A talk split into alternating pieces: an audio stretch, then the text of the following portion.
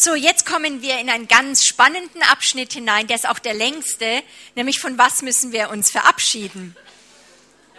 Bevor wir dann auch noch mal anschauen, ja, wohin brechen wir auf? Und Abschied ist etwas, was uns nicht so leicht fällt.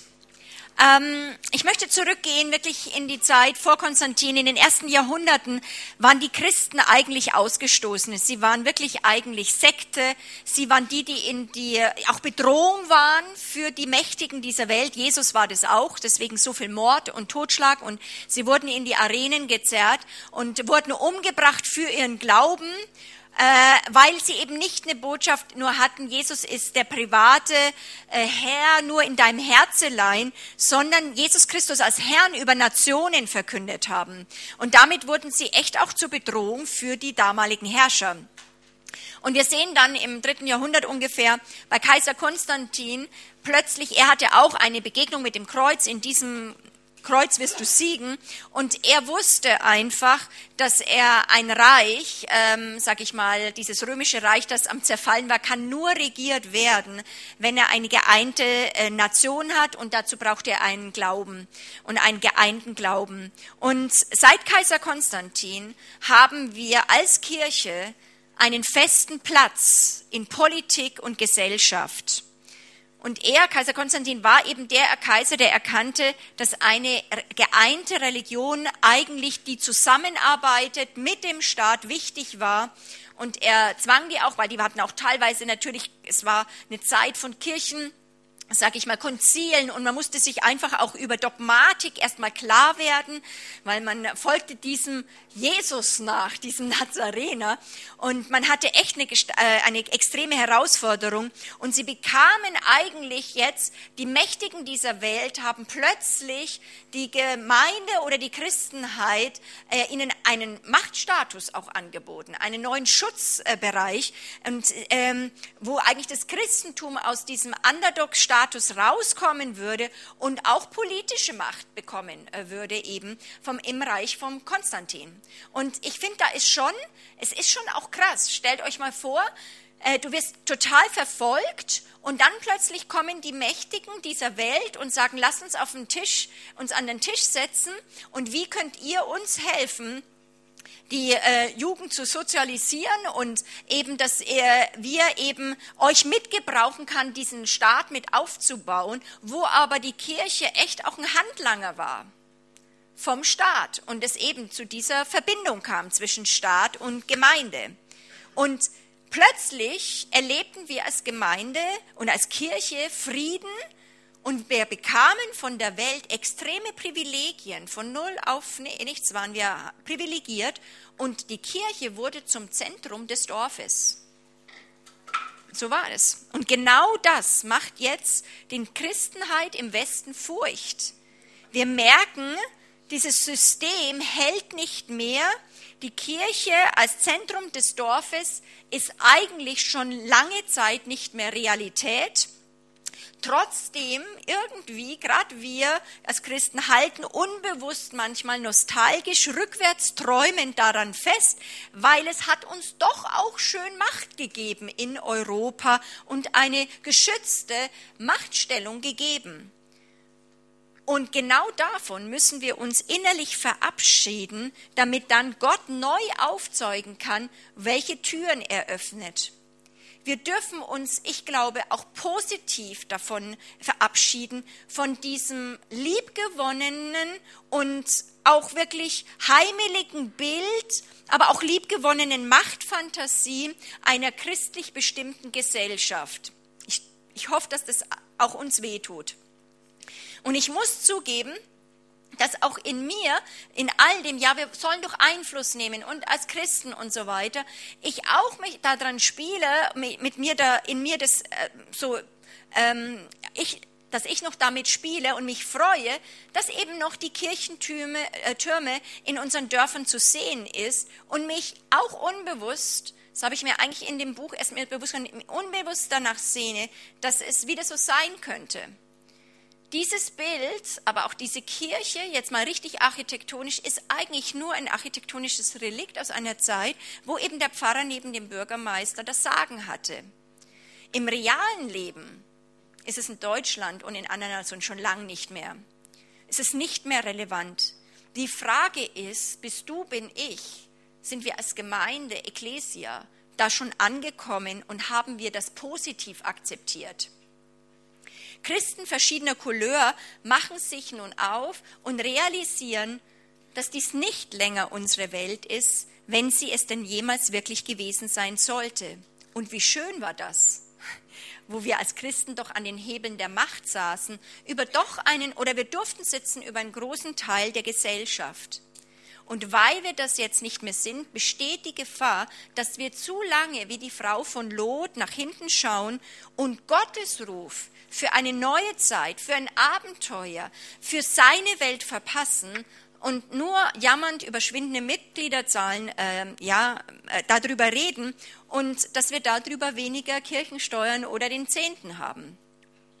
Würden wir da drin eine Chance sehen, das ist einfach eine neue Zeit, dass wir darüber dem König und seinen Anweisungen neu folgen können, dass wir ihn suchen können, könnten wir eventuell die Chance haben, Abhängigkeiten wirklich aufzulösen und mit leichterem Gepäck dem Nazarener radikaler nachfolgen können. Das sehe ich als echte Chance.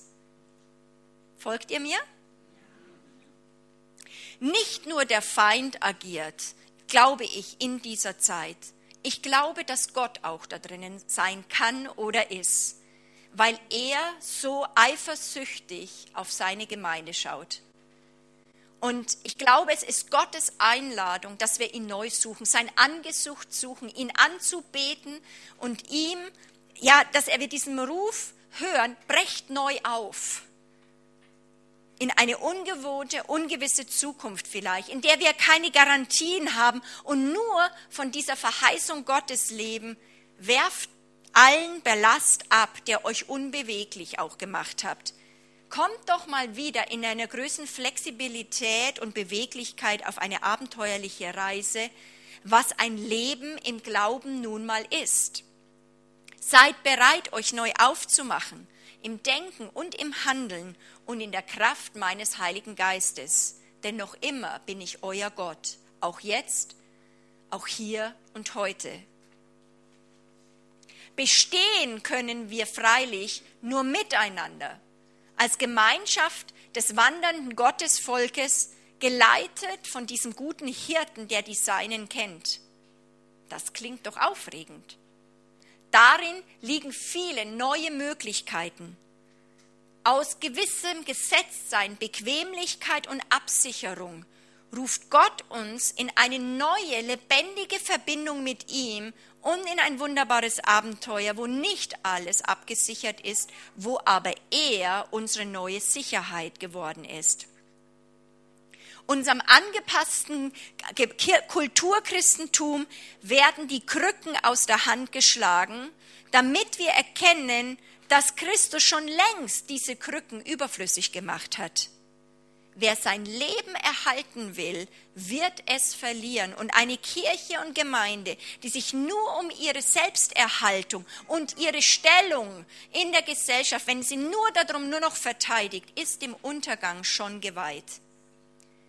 Die spezifische Tendenz zur Absicherung, die wir gerade in der westlichen Welt, ja, wo das, das christliche Besitzbürgertum regiert, wird mit Gottes Ruf konfrontiert und diesem Nazarener, der in einem überschaubaren Bereich damals durch Judäa gewandert ist, wird konfrontiert, wieder ihm zu folgen auf eine christliche Pilgerreise. Und da, mein, da meine ich nicht jetzt in ein, an Wallfahrtsorten zu gehen. Der Gemeinde wird eine Wanderkarte in die Hand gedrückt und das ist cool wo wir nicht einfach nur sitzen, Institution oder irgendetwas aufbauen, sondern wo wir wieder ein Volk Gottes werden, das auf, der, auf einer Reise ist. Und auf einer Reise zu sein, auf Wanderschaft zu sein, das fordert Charaktereigenschaften wie Mut, Wahrhaftigkeit, Ausdauer und Orientierungssinn im Heiligen Geist. Dies wird nur möglich sein, wenn die Gemeinde Jesu unter die Führung des Heiligen Geistes kommt und wir uns von ihm leiten lassen. Wir müssen es nicht für ihn vorschlagen. der schleichende Verlust der kulturbestimmenden Bedeutung der Kirche im Westen könnte bei vielen von uns zu Niedergeschlagenheit und Entmutigung führen. Wenn wir aber da drin auch Gottes Ruf hören, werden wir diesen Verlust der Bedeutung zum Anlass einer neuen Begeisterung für dieses Evangelium erleben und nehmen. Christen unter Gott fürchten, nicht, fürchten sich nicht vor Veränderung.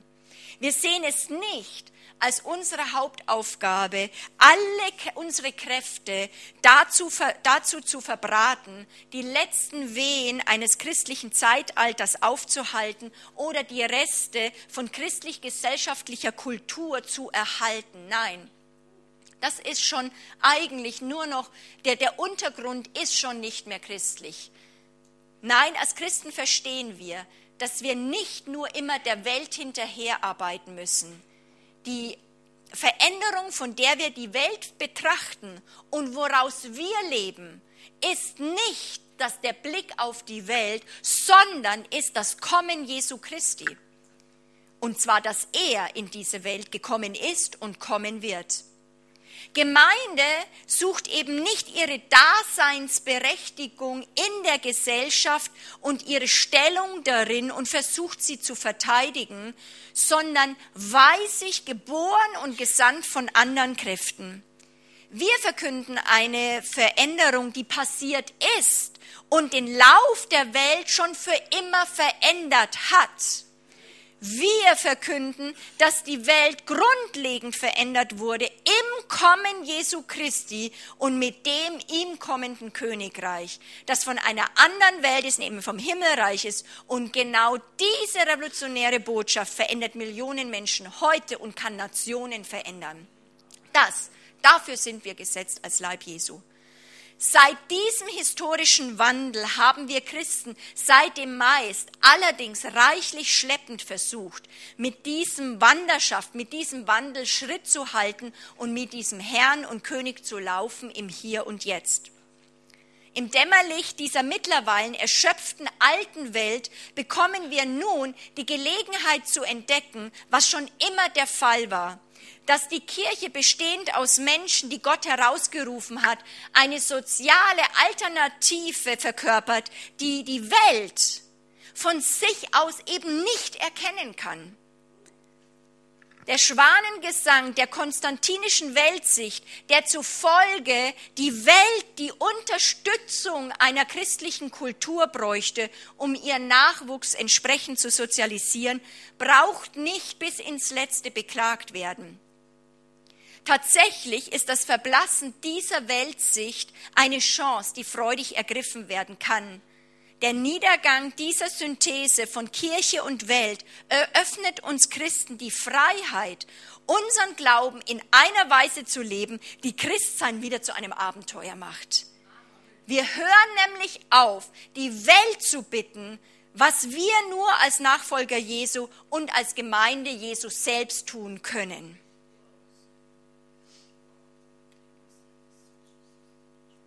Und ich möchte jetzt hineingehen in verschiedene Gedankenfestungen und da reinstellen, welche richtige theologischen Fragen müssen wir uns stellen. Aber wo haben sich Gedankenfestungen in uns breit gemacht? Punkt Nummer A. Die Frage, der sich die Theologie seit der Aufklärung verschrieben hatte, lautet, wie können wir das Evangelium vor der modernen Welt Glaubwürdigkeit verschaffen? Wer merkt, dass das ganz nah klingt? Wie oft empfinden wir es viele empfinden wir es als Christen peinlich, weil wir hängen einem Glauben an, der in altorientalischen Schriften verwurzelt ist und von einem Juden berichtet, einen Tod und Auferstehung einer Person namens Jesus Christus. Und ich weiß nicht, ob es euch so geht, aber wir, wir kommen extrem wie unter einen Druck oder wir fühlen uns oft unter Druck, dass wir unser christliches Denken in eine andere Kategorie übersetzen müssen, dass der moderne es Mensch besser begreifen kann. Dabei haben wir aber zu oft der modernen Welt erlaubt, die Fragen zu bestimmen und demnach die Fragen zu begrenzen. Das geht freilich an dem vorbei, was Christentum wirklich ausmacht.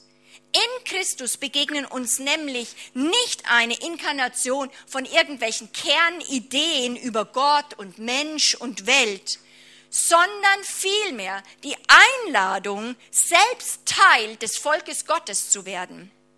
Die Übersetzungsversuche der modernen Theologie haben ungewollt das Evangelium zu etwas gemacht, was es nie sein wollte ein Konglomerat von abstrakten Vorstellungen über Jesus, anstatt Jesus selbst zu verkünden. Und ich möchte euch dieses Buch vorstellen, das ich total genial finde und das gar nicht viel gekauft wird. Aber ich glaube, dass es wichtig wird, auch in der Zukunft was von John Piper.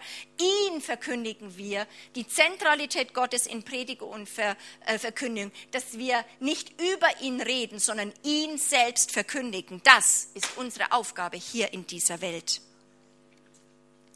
Inzwischen, inzwischen sind wir sehr stark unter der Knechtschaft eines Anspruchs und lasst uns dieses Joch, was dieses Anspruch auf uns gelegt hat, wegwerfen.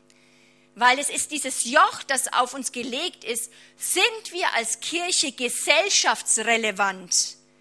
Auch wir als in den Freikirchen, aber auch wir als Einzelne merken diese Anspruchsfestung dieses Gebäude, sie ist allgegenwärtig und treibt uns an und kommentiert uns. Kaiser Konstantin wusste, dass man, als die Menschen aufhörten, Heiden zu sein, sie zu Reichschristen machen musste, um dieses römische Imperium aufrechtzuerhalten. Weil man kann kein Reich beherrschen, in dem die Menschen an nichts glauben, sagte er. Unsere besten Köpfe wurden verwandt, dass Konstantin, sich diesem konstantinischen Projekt zu, sich zu verpflichten und den Glauben gegenüber den jeweiligen Mächtigen glaubwürdig zu machen, so dass das Christentum Anteil bekommt an der jeweiligen Macht. So kamen wir unter diesen Anspruch, wir müssen als Gemeinde und Kirche der Welt etwas bringen. Stimmt es? Aber wo sehen wir das bei Jesus? Stellt euch mal vor, ich habe mir das so äh, gedacht, was wäre gewesen, wenn Pilatus oder Cäsar oder egal was, die Mächtigen dieser Welt, diesen Jesus zu sich eingeladen hätten und sagen, komm, lass uns doch an einen Tisch setzen und wir wollen dir helfen, dass deine Religion im ganzen römischen Imperium durchkommt. Komm, Lass uns helfen, ähm, dass du in die ganzen Gesellschaftsschichten reinkommst. Denkt, denkt ihr, dass Jesus sich dem hätte hingegeben? Hat er eben nicht. Aber da drin ist eine extreme Versuchung, nämlich so wie der Feind auch im, dem, ähm, in, der, in der Wüste gekommen ist und gesagt hat, ich gebe dir die Mächte, die Reiche dieser Welt. Ich gebe euch als Gemeinde die Reiche dieser Welt. Ich prä präsentiere sie euch, aber schließt dafür Kompromisse. Wo sehen wir das bei Jesus überhaupt nicht? Er wusste sich nicht den Mächtigen dieser Welt verpflichtet und hat um ihre Anerkennung gebuhlt, weil er wollte Einfluss haben. So er wusste sich nur dem Vater verpflichtet und war darauf ausgerichtet, das Kommen Jesu, äh, das Kommen, das Kommen des Reiches Gottes voranzutreiben. Stell dir das vor. Jesus und Konstantin an einem Tisch. Jesus und die Gemeinde äh, oder Konstantin und die Gemeinde an einem Tisch. Wir wollen als Gemeinde der Welt etwas bringen und der Gesellschaft etwas bringen, damit sie sich auch für uns interessiert oder wir merken, wir wollen Einfluss. Wir sind inzwischen schon selbst davon überzeugt, Kirche muss sich glaubwürdig ausweisen gegenüber dem Staat und der Gesellschaft. Genau das ist aber fragwürdig. Ich möchte es einfach mal, einfach mal sagen, lass uns mal das bisschen erschüttern und gucken, wo Gott uns hinleitet. Die moderne Fixierung auf die Frage, ob es die modernen Menschen überhaupt denn noch möglich ist zu glauben, ist reichlich deplatziert. Worum es in der Bibel geht, ist eben nicht, ob wir glauben, sondern an wen wir glauben. Es geht nicht um das Verstehen von einem Glaubenskonstrukt oder einer Religion, die einfach hilft, Systeme zu stabilisieren, sondern es geht darum, dass wir doch wirklich glauben, dass man eine Person kennenlernen kann, die es wirklich gibt. Er ist ein König und der lädt ein, Menschen, die hier auf der Erde leben, Bürger seines Reiches zu werden, teilzuhaben an seinem Herrschaft, teilzuhaben an seiner Geschichte. Und diese Nachfolge von diesem König ist freiwillig. Jesus sagt, wer mir nachfolgen will, das höre ich in diesen Tagen immer wieder. Ich finde es so krass und das ist auch immer wieder, wo Jesus das in bestimmten Phasen wieder sagt, willst du mir wieder neu nachfolgen? Willst du mir nachfolgen? Monika Flach, willst du mir nachfolgen? Wollt ihr hier als Gruppe mir nachfolgen? Und nicht, wir müssen uns ausdenken, wie können wir bedeutungsvoll sein? Wie können wir Einfluss bekommen? Jesus sagt, ich breche auf, folgst du mir? Und die Bedingung dazu ist, ihm nachzufolgen, dass wir unser Kreuz auf uns nehmen, was bedeutet, dass wir unsere Pläne, unsere Agendas, unsere Träume lernen, niederzulegen und wir sagen, ich bin verzehrt von deinem Willen, dass er hier auf der Erde geschieht. Wir werden herausgerufen als Ekklesia aus den Agendas der Welt auch und dem Machtgerangel von Erfolgsbestreben. Der Ruf in die Nachfolge ist einzeln, aber jeder Ruf Jesu bedeutet gleichzeitig Ja zu sagen zu einer Familie, zu Brüdern und Schwestern. Anders bekommt man diesen Jesus nicht. Wir sind gemeinsam ein königliches Priestertum. Wir sind gemeinsam Bürger dieses Reiches, seines Reiches. Das heißt, wir müssen glauben an die Gemeinschaft der Heiligen und nicht einen Einzelweg suchen. Mit allem, was das oft an Schmerz bedeutet. Denn die Welt kann nur so viel von Gott sehen, wie wir als seine Nachfolger gemeinsam diesem König folgen und in Gemeinschaft leben, schon in diesem anbrechenden Königreich, was eben noch nicht in den Nationen anbricht, sondern unter seinem Volk. Und wir können das Königreich verkündigen und anbieten, aber nicht aufdrücken politisch einer Welt, die nicht diesen Herrschaft dieses Königs kennt und ihn auch freiwillig folgt, weil es geht um Freiwilligkeit. Die Söhne der Morgenröte Röte haben gemeinsam nur ein, eine Wirklichkeit vor Augen, der sie sich verpflichtet sehen, dem gegenwärtigen Gott Raum zu machen unter sich, der unter ihnen ist durch das Leben, Sterben und die Auferstehung und Auferweckung und die Himmelfahrt von Jesus von Nazareth. Für uns als Nachfolger Jesu fängt die gegenwärtige Welt eben nicht mit Kopernikus oder Konstantin an, sondern mit der Ankunft von Jesus von Nazareth, diesem Juden aus Nazareth. Im Spiegel seines Lebens, Sterbens und der Auferstehung Jesu Christi muss die ganze Geschichte der Menschheit neu beurteilt und geschrieben werden. Und Gottes Lösung und Angebot für die Rettung dieser Welt hat sich nicht geändert. Es ist nicht da ein bisschen mitzubasteln, da ein bisschen was zu machen. Es ist sein Sohn. Und nur die Gemeinde kann das der Welt bringen. Die Gemeinde hat diese Botschaft an die Welt. Die Ankunft Jesu Christi hat kosmische Bedeutung und den Lauf, hat den Lauf der Welt schon immer verändert. Und alles muss sich diesem Ereignis, an diesem Ereignis messen. In diesem Licht gesehen ist die theologische Herausforderung nicht einfach die Übersetzung Jesu in eine moderne Welt, sondern vielmehr umgekehrt. Die moderne Welt gewissermaßen muss in Christus neu hinein übersetzt werden. Sie, sie muss sich ihm stellen und vor Jesus stellen wir die Welt hin. An ihm wird die Welt gemessen. Hast du diesen Standard in dir? Die Mächtigen haben das noch nie gemocht und werden darauf oft mit Zorn reagieren. Denn die Gemeinde sagt der Welt, dass es keinen anderen König und Mächtigen in dieser Welt gibt als den König der Juden und den Herrn der ganzen Welt und dass sie sich eines Tages vor diesem König verantworten müssen. Die Aufgabe von Theologie besteht also nicht darin, das Evangelium vor der Welt glaubwürdig zu machen, sondern die Welt vor dem Evangelium. Ich sage das nochmal. Die Aufgabe von der Verkündigung von Theologie besteht also nicht darum, das Evangelium vor der Welt glaubwürdig zu machen, die das gar nicht verstehen kann. Es ist geistlich, muss man das ergreifen. Und das Fleisch kann es auch nicht ergreifen, sondern die Welt muss sich vor Gott hinstellen lassen und vor dem Evangelium. Deswegen sind wir Priester, die vor Gott einstehen, stellvertretend, schon herausgerufen aus unseren Nationen, Deutsche, Schweizer, Österreicher, Franzosen, Italiener, von Papua-Neuguinea, von Amerikaner, wir stehen herausgerufen aus unserem Volk, ein neues Volk.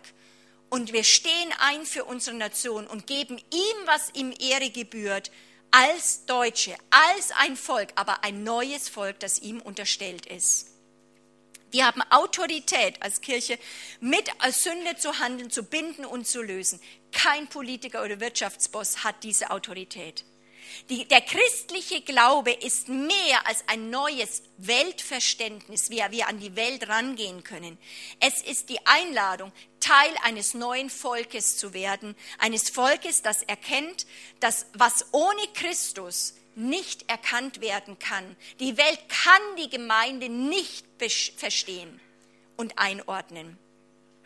Die tatsächliche Herausbildung liegt eher da, Herausforderung liegt darin, und ähm, wo Gott uns zugerufen hat, Teil dieses Volkes zu sein, Teil dieser Bürgerschaft zu sein, die gemeinsam Autorität bekommen hat. Was die Kirche radikal macht, ist nicht die Tatsache, dass sie in sozialen Fragen nach rechts oder nach links tendiert, sondern sie denjenigen kennen, den die Welt eben nicht kennt, Jesus Christus. Aus der Sicht der Söhne Gottes ist die politische Linke nicht wesentlich interessanter wie die politische Rechte. Beide Seiten tendieren zu Lösungen, die von Jesus Christus absehen, indem die Welt ihren Anfang und Ende hat.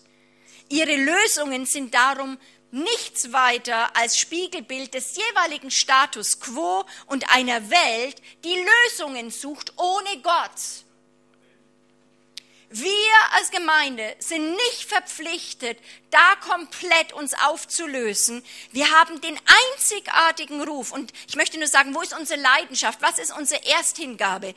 Wir sind als Botschafter Gottes und seines Reiches gesetzt. Das kann die Welt der Welt nicht bieten. Das, dafür ist Gemeinde in einer Nation. Nur, wir, wir sind als Botschafter Gottes gesetzt, nur Lösungen in und durch Gott anzubieten. Und das ist krass. Das ist zutiefst unsere gesellschaftliche Stellung. Davon bin ich überzeugt. Und das ist herausfordernd.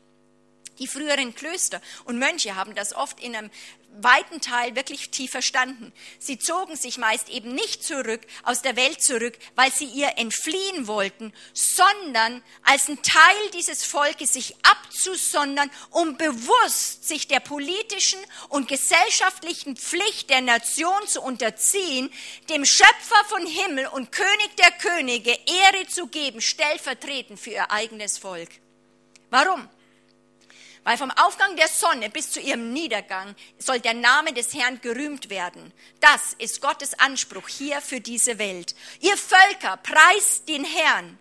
Das ist gesellschaftliche Pflicht. Kommt doch eine Nation, die den Namen des Herrn vergisst und nicht ihn lobt und ihn ehrt und ihm den Platz zuweist unter Fluch. Verflucht, wer sich auf sich selbst verlässt und Fleisch zu seinem Arm macht. Wegen zehn Gerechten hat Gott Sodom und Gomorra hätte er verschont. Nur die Existenz von uns als Volk Gottes, wenn wir unter Gott laufen würden, würde dieses Volk segnen und schützen. Ein Zustand des Volkes Gott, also wie wir ihm folgen und unter Herrschaft sind, bringt Segen oder Fluch für eine Nation. Der Herr schaut auf seinen Leib. Der Herr wohnt unter uns. Der Herr möchte hier unter, mitten unter uns wohnen. Wir müssen uns das viel mehr bewusst haben. Wir haben einen hohen Ruf. Wir sind zu sehr in das Geschehen dieser Welt drin, das so nah uns ist. Wir müssen die Ewigkeit, wir müssen die Realität Gottes so tief reinkommen, dass wir merken, wie er das sieht. Wir stehen heute vor der Aufforderung, uns als Volk Gottes dem Evangelium wieder anzupassen, anstatt das Evangelium dem jeweiligen Status quo der Welt anzupassen. Das ist für mich ein ganz tiefer Satz. Ich sage ihn nochmal. Wir stehen vor der Herausforderung, uns als Volk Gottes, ist auch eine Chance drin, ich sehe eine Chance zur Zeit drin, dass wir uns herausfordern lassen, volle Kanne stark in das Evangelium des Reiches Gottes reinzukommen. Das ist ein Evangelium vom Reich Gottes. Dass wir uns dem anpassen, dem Raum geben, weil wir müssen es nicht erarbeiten. Wir müssen die geschenkte Wirklichkeit, die in Christus Jesus uns gegeben ist, nur Raum machen und dort gemeinsam äh, drin leben. Und es ist nicht unsere Aufgabe, eben das Evangelium bewusst zu machen und dem Status quo in der Welt anzupassen, dass sie das besser verstehen.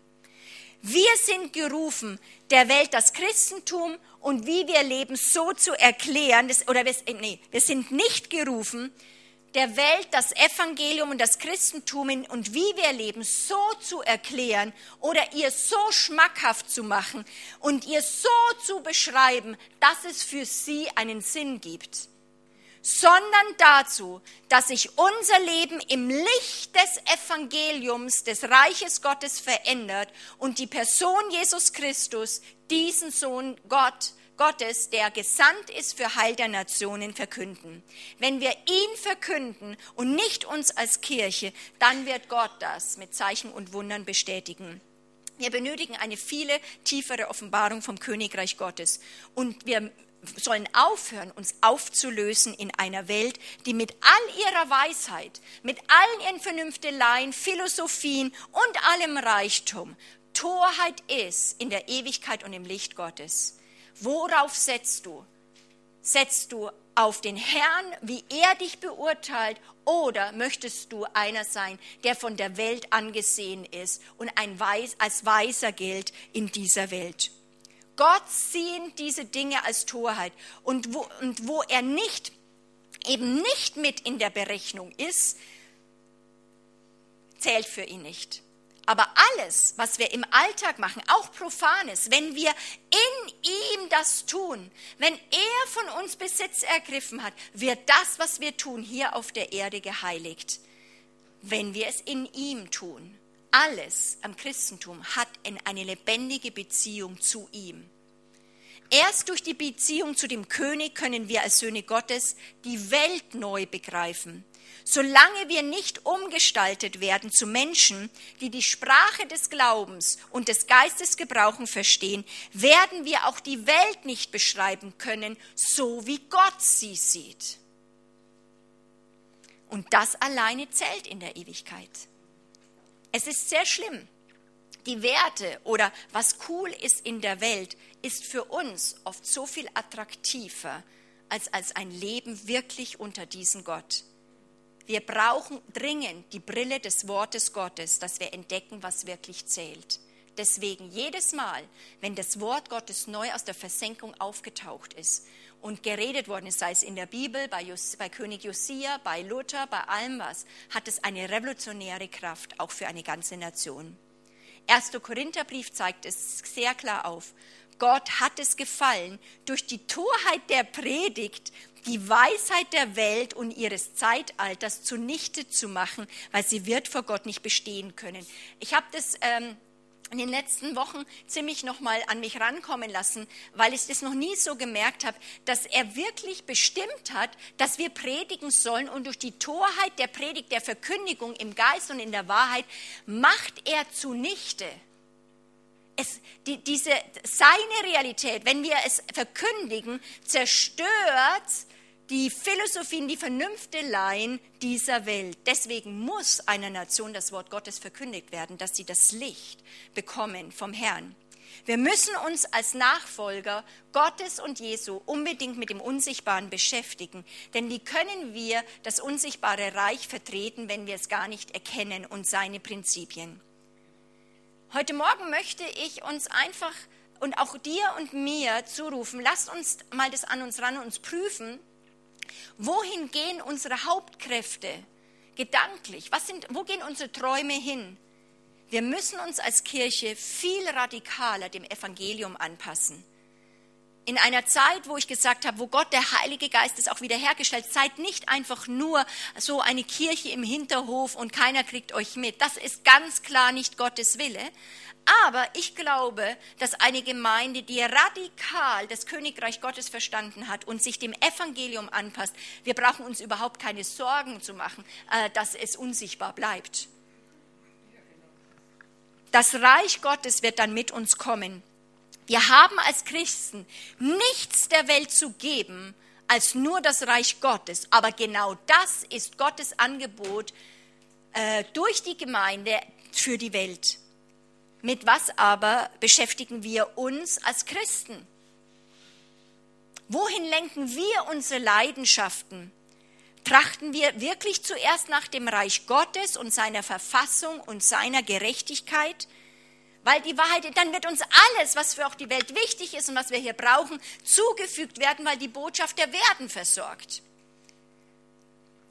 Man kann nicht wissen, was, was es mit der Welt auf sich hat, solange man nicht weiß, dass die größte Sache in der Geschichte der Welt nicht eine neue Politik ist, sondern das Leben, der Tod und die Auferstehung Jesu Christi. Das stößt uns in Europa auf. Das ist Torheit für die Griechen. Christentum ist also nicht ein System von religiösen Glaubensinhalten, sondern ein freudiger Ruf, in ein fremdes Volk hinein adoptiert zu werden und einer Gegenkultur beizutreten. Die Kultur des Königreiches wird etabliert in dem Volk Gottes, die Bürger eines, des Reiches Gottes sind. Und damit ist unsere Erstloyalität zu diesem Königreich da und wir verlassen unsere Loyalität zur sichtbaren Welt und wir gehen unter die Herrschaft, der uns unter eine liebevolle Herrschaft ruft. Seine Worte sind ewig, andere Worte werden vergehen. Worauf bauen wir? Wo setzt du dein Leben ein? Mit auch deine Leidenschaft, deine Fähigkeit, dich zu engagieren. Mit was beschäftigst du dich? Mit was bist du erfüllt? Ist es gut? Das war so dieser, dieser Punkt. Wie kommen wir raus oder lass uns das mal hinterfragen, wie sehr müssen wir uns glaubwürdig machen vor der Welt? die uns gar nicht erfassen kann. Das sagt die Bibel ganz klar. Die Gemeinde ist ein Geheimnis. Und wir müssen Ja dazu sagen und darüber nicht versuchen, ein Verein zu werden, eine Stiftung, irgendetwas, wo, die, wo wir empfinden, dann hat die, die Welt ein Stück weit ein, ein rationales Zugangsverständnis zu uns. Wir sind nicht fassbar, so wie Jesus nicht fassbar war für die Mächtigen dieser Welt. Und ich möchte in eine zweite Festung reingehen und auch Verständnis, die mich sehr herausgefordert hat. Und zwar geht es um die, dieses ganze Verständnis, das jetzt auch durch die Punkte, die ich jetzt schon gesagt habe, einfach hochkommt, weil wir da als Gemeinde immer hin und her geschwankt haben. Sollen wir jetzt private Kirche sein oder öffentliche Kirche? Seit Kaiser Konstantin hat sich folgende Gedankenfestung etabliert. Die Mission der Kirche ist da noch zu beurteilen, wie gut oder wie schlecht es ihr gelingt, die Welt besser zu machen. Klingt doch gut, ne? Erstmal. Sätze wie, die wirkliche Aufgabe der Kirche ist es, in der Welt zu sein und für die Welt da zu sein. Oder die Welt und ihre Probleme bestimmen die Agenda der Kirche. Kommentatoren wie Martin Marty sprachen davon oder sprechen davon, dass es zwei Typen von Kirche gäbe, eben eine öffentliche und eine private Kirche. Die private Kirche bestünde eben aus diesen konservativen evangelikalen Christen und in denen die Meinung herrschte, dass die Kirche bei ihrem Kerngeschäft von Seelenrettung bleiben soll und sich auf die private Welt der Innerlichkeit beschränken solle. Kennt es jemand? Ja, das ist so ein Ansatz.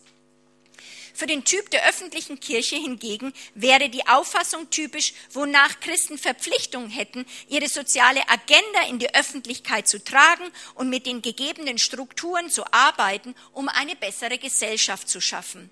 Die Kirche sei dazu gemacht, Gerechtigkeit in die Welt zu bringen und es gilt, diesen schlafenden Riesen aufzuwecken aus seiner Lethargie, denn die Kirche hätte in sich wirklich eine große potenzielle Kraftquelle, um bessere Lebensumstände auf Erden für Menschen zu schaffen, weil die Gemeinde hat auch eine gesellschaftlich, gesellschaftliche Pflicht wie andere.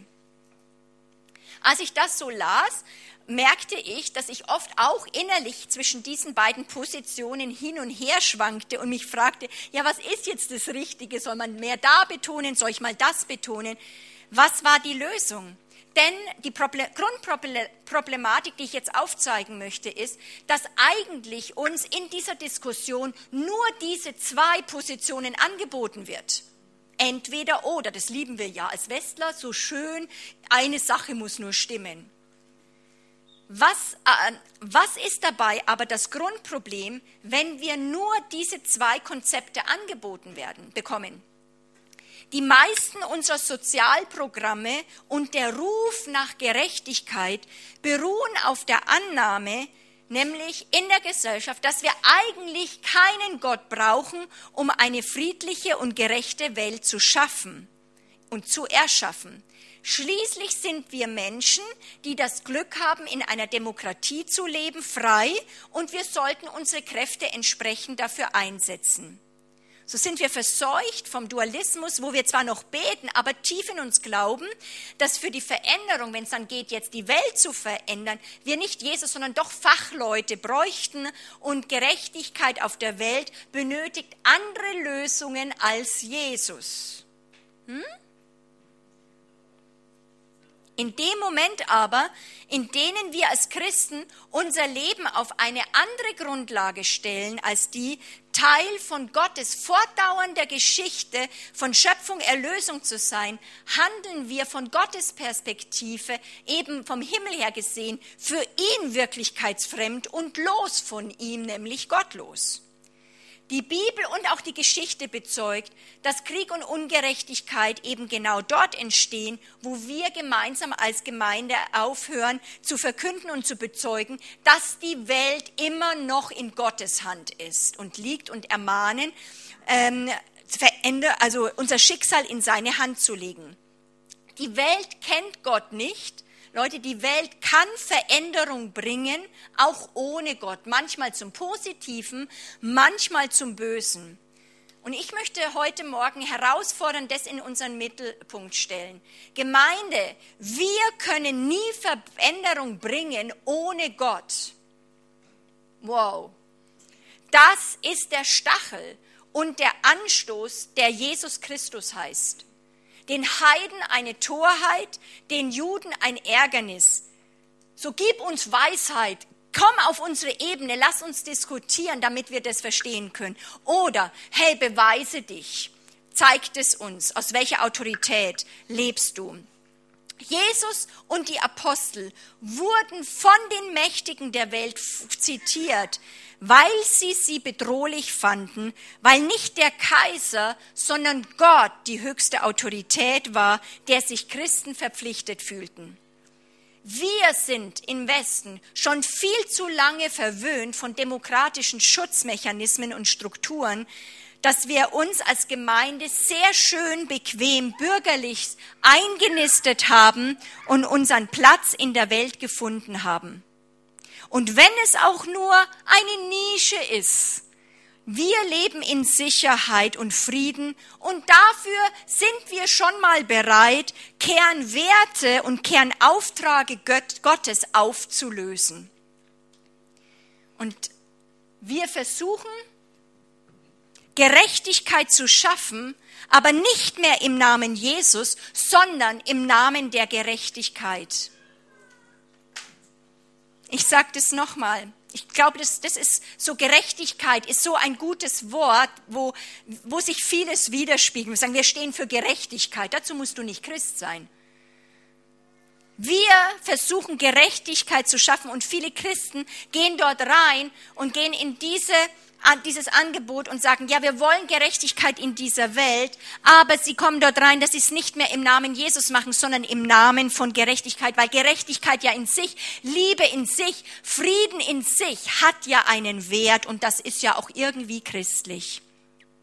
So sind wir dem Versucher auf dem Leim gegangen und übernehmen die Sprache der Welt, um von der Welt verstanden zu werden und geben genau dabei auf, Kirche zu sein. So setzen sich viele gut gemeinte christliche Aktivisten für eine Vorstellung von Gerechtigkeit ein, die eine Gesellschaft hervorbringt, aber die in welche der Glaube an Gott irrelevant ist und überflüssig ist. Denn in einer solchen Gesellschaft glauben ja alle irgendwie an Frieden und Gerechtigkeit, unabhängig von jeweiligen religiösen Optionen. Ja, ich bin auch für den Weltfrieden. Und dann versteht es die Welt, wenn wir dort mittönen. Andere eben wiederum reduzieren das Evangelium zu einer privaten Herzensangelegenheit. Beschränke dich auf das Seelenheil und halte die Politik heraus, heißt es dann.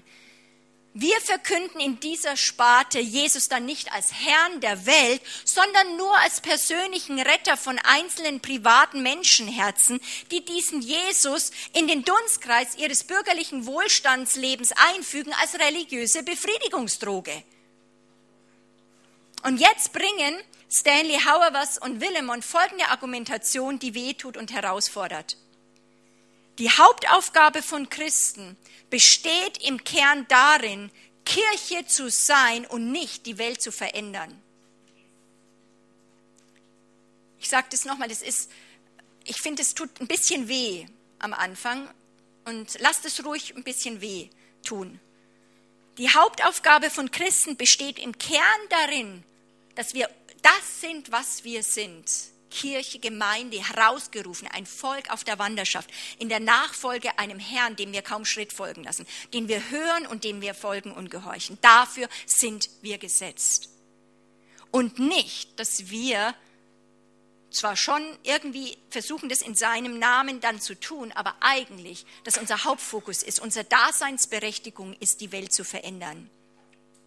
Ein Grund dafür, dass es nicht genügt zu sagen, unsere Aufgabe wäre es, die Welt zu verbessern, als unsere Hauptdaseinsberechtigung als Gemeinde liegt darin, dass wir Christen keine andere Möglichkeit haben, die Welt wirklich zu verstehen, als dadurch, dass wir eben Kirche, Volk Gottes, Bürger einer anderen Welt sind. Das gibt dir eine andere Brille.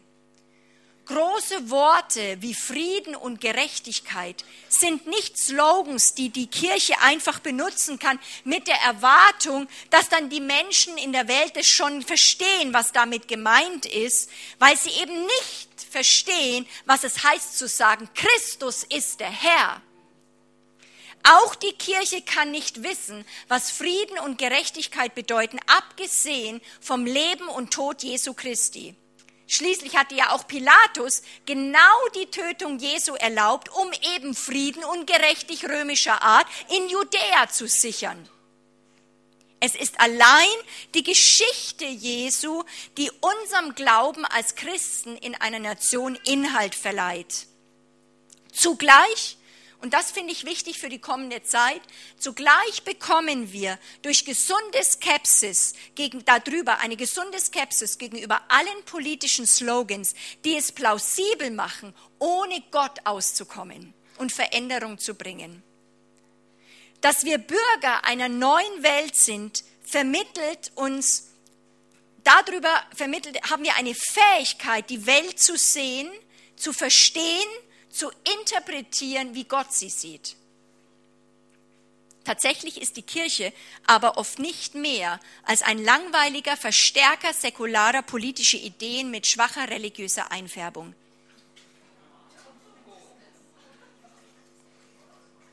Politische Theologien, ob rechter oder linker Einfärbung, sehen sich in weiten Fällen eben Gott nicht verpflichtet und von ihm gesandt.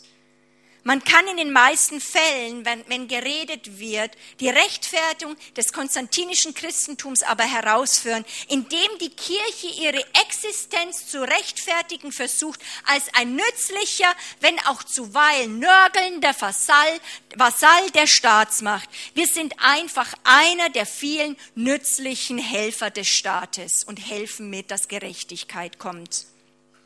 Die Kirche ist aber für was anderes von Gott gesetzt und gepflanzt. Sie ist nicht gesetzt, daran mitzuarbeiten, dass die Weltsysteme, die in Feindschaft gegen Gott sind, einfach so ein bisschen geschmierter laufen auf dieser Welt und dann ihre Mitglieder zu motivieren, da mitzumachen. Die Gemeinde wird von Gott nicht daran gemessen, wie erfolgreich sie sich als nützliche Institution präsentiert und wie gut sich ihre geistlichen Vertreter schlagen, dem Staat zu helfen, vielleicht sozial schwachen Menschen zu helfen. Das können wir tun, ist aber nicht Daseinsberechtigung von uns. Auf diesen Punkt möchte ich raus. Die Kirche hat ihren eigenen Daseinsgrund, der verborgen liegt in ihrer Berufung und den die Welt aus sich heraus nicht erkennen kann. Ihr Existenzrecht kommt allein aus dem Ruf und der Bestimmung Gottes. Und dieses Existenzrecht gibt ihr nicht die Welt, sondern Gott. Wir sind Gesandte Gottes in diese Welt. Und das muss sich auch jeder Pfarrer, Pastor und Leiter immer wieder machen. Wir sind nicht dabei, einfach nur zu helfen. Die Frage ist, kommen wir aus einer anderen Welt und sind wir gesandt? Haben wir etwas von der anderen Welt, das wir dieser Welt geben können?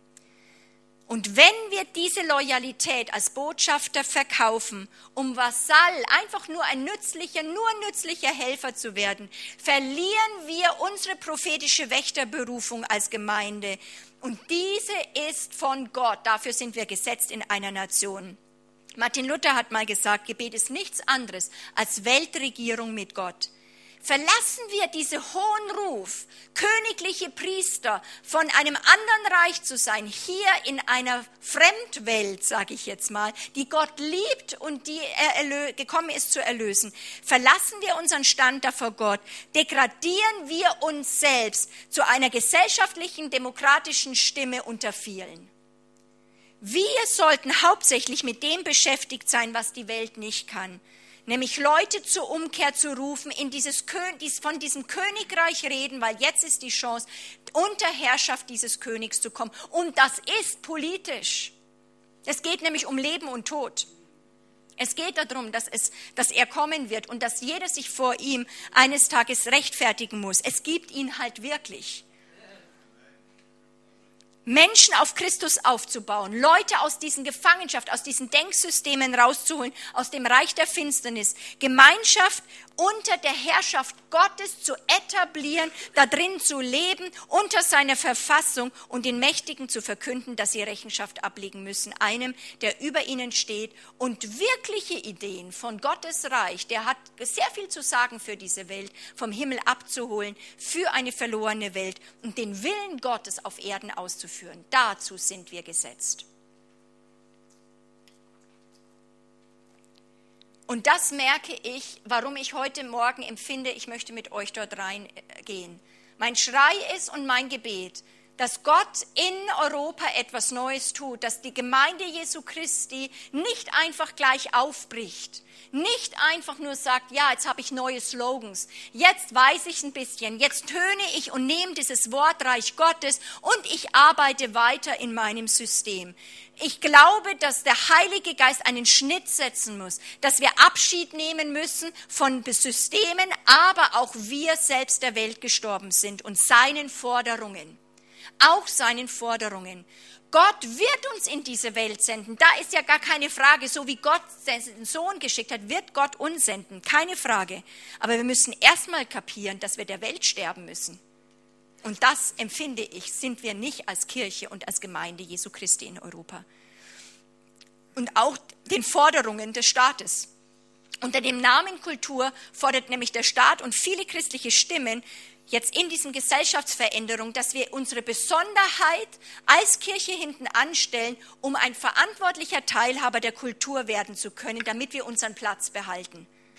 Und wer dieser Forderung der Gesellschaft nicht folgen wird, der wird dem Stempel sehr schnell vom Sektierertum dann aufgedrückt werden. Die Welt wird immer neue, neue Wege finden, neue Weltordnungen zu schaffen zu wollen mit einem neuen Menschen und das ohne Gott. Und jeder wird auch in der Zukunft mit aufgefordert sein, in dem Staat mitzuarbeiten, das hervorzubringen.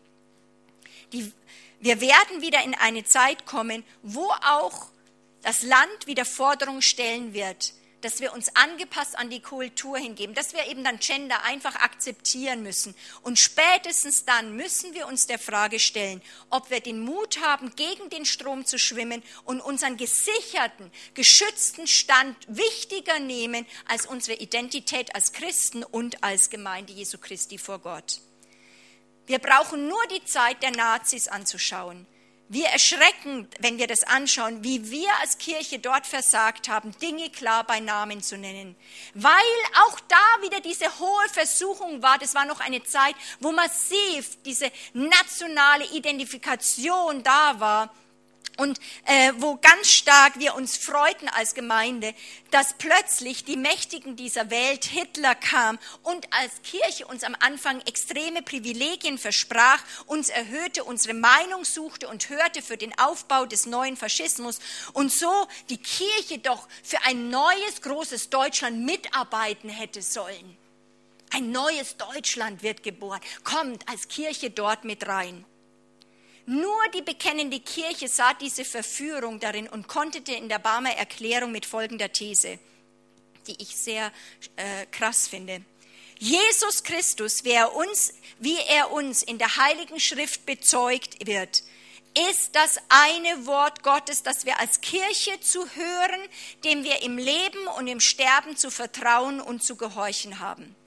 Wir verwerfen die falsche Lehre, als könne und müsse die Kirche als Quelle ihrer Verkündigung außer und neben diesem einem Worte Gottes auch noch andere Ereignisse und Mächte, Gestalten und Wahrheiten als Gottes Offenbarung anzuerkennen.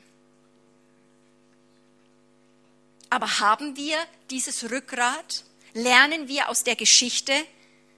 Wem müssen wir zuhören? Wem müssen wir gehören, gehorchen? Hören wir Gott, auch wenn er, wenn wir dann verlästert werden oder eben dann wirklich ausgestoßen werden aus der Gesellschaft als Fremdkörper, die sich eben nicht willenlos einreihen lassen in den Bau einer neuen Welt, die ohne Gott auskommen möchte? Wir sind dem Willen Gottes verpflichtet, so im Himmel, so wie im Himmel, so auf Erden. Das ist viel höher, als hier menschliche Gerechtigkeit zu suchen. Gott pflanzt Kirche, damit wir durch unser gemeinsames Leben in einer gottlosen Welt Zeugnis dafür ablegen, dass Gott unser Leben und die Welt regiert und nicht die Mächtigen dieser Welt. Gemeinde ist einzigartig und überirdisch.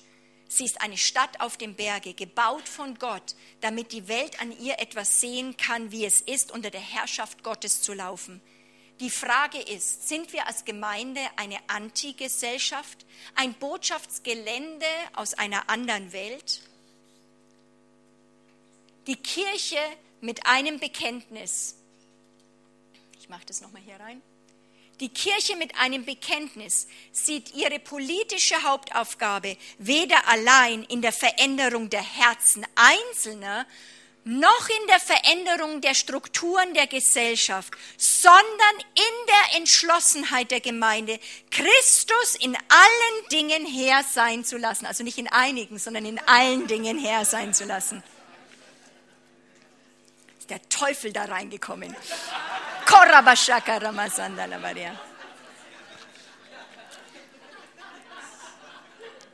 Ja, das ist genau, was wir sagen. Das ist gar nicht schlecht.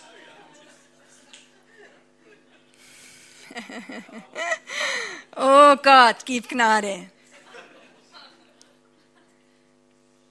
Ich sage das nochmal, weil das ist die Antwort von dem private oder öffentliche Kirche.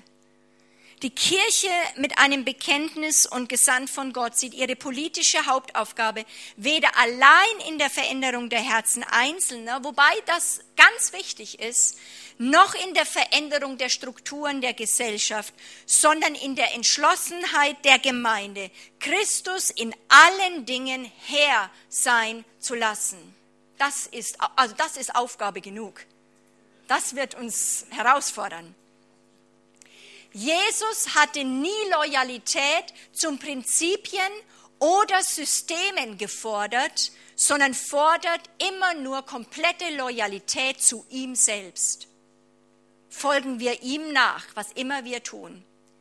Wer sagt, dass die Kirche einiger ihrer Prinzipien aufgeben müsste, einige Dinge nicht mehr predigen sollte oder dürfte, eine andere Sprache entwickeln müsste, damit die moderne Welt das besser verstehen könnte, damit wir dadurch einen größeren Einfluss bekämen in der Gesellschaft, hält doch zumindest an diesem inhaltlichen Prinzip fest, nämlich dem, dass es die Daseinsberechtigung der Kirche ist, dass es darum geht, dass wir primär Einfluss haben auf die Gesellschaft. Darum geht es primär. Und das ist nicht wahr.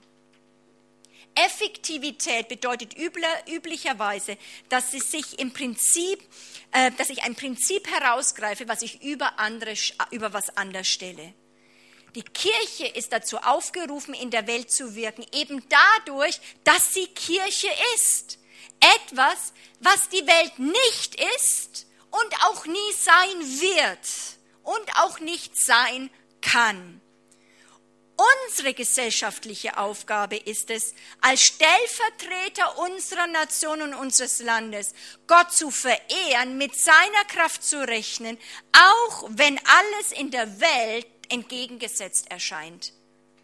Gemeinde ist dazu gerufen und zielt darauf ab, sichtbare Kirche zu sein, ein für die Welt auch einsehbarer Ort, an dem Menschen ihre Versprechen halten, ihre Feinde lieben, die Wahrheit sagt, die Armen speisen, für Gerechtigkeit leiden und die Gegenwart Gottes hier auf Erden an diesen Herrlichkeitsorten zu verwalten und eben wirklich wie Salz und Licht in die, in die Gesellschaft, in das Land reinzukommen, wo aber jeder sein, das Reich Gottes mitbringt und nicht man an einen Ort nur muss, also in ein Kirchengebäude muss. Das hat so sich sehr, Gott sei Dank, in den letzten Jahrzehnten sich verändert. Wir haben als Söhne Gottes überhaupt kein Interesse, uns aus der Welt zurückzuziehen. Wir sind aber auch nicht überrascht, wenn unser Zeugnis in der Welt auf feindselige Reaktionen trifft. Wir werden immer eine Kirche des Kreuzes sein müssen, wie es sich im Leben und in der Verkündigung Jesus zeigt. Denn die Welt möchte nicht überführt werden von ihrer Gottlosigkeit und möchte auch nicht einen Gott brauchen müssen. So ist sie feindselig gegen die Wahrheit des Evangeliums. Zeugnis ohne diesen Kompromiss, dass wir eben nicht eine Hilfe, eine Veränderung dieser Welt ohne Gott suchen oder anbieten können, wird immer auch weltliche Feindschaft provozieren. Das Kreuz steht nicht für die ruhige, leidende Unterwerfung, es ist hier leidende Unterwerfung der Kirche unter die herrschenden Mächte, sondern vielmehr für ihre revolutionäre Teilhabe am Sieg Christi über diese Mächte. Das Kreuz ist kein allgemeines Symbol für menschliches Leiden, es ist vielmehr ein Zeichen dafür, was passiert, wenn man Gottes Sicht auf die Wirklichkeit ernster nimmt als die der Cäsaren.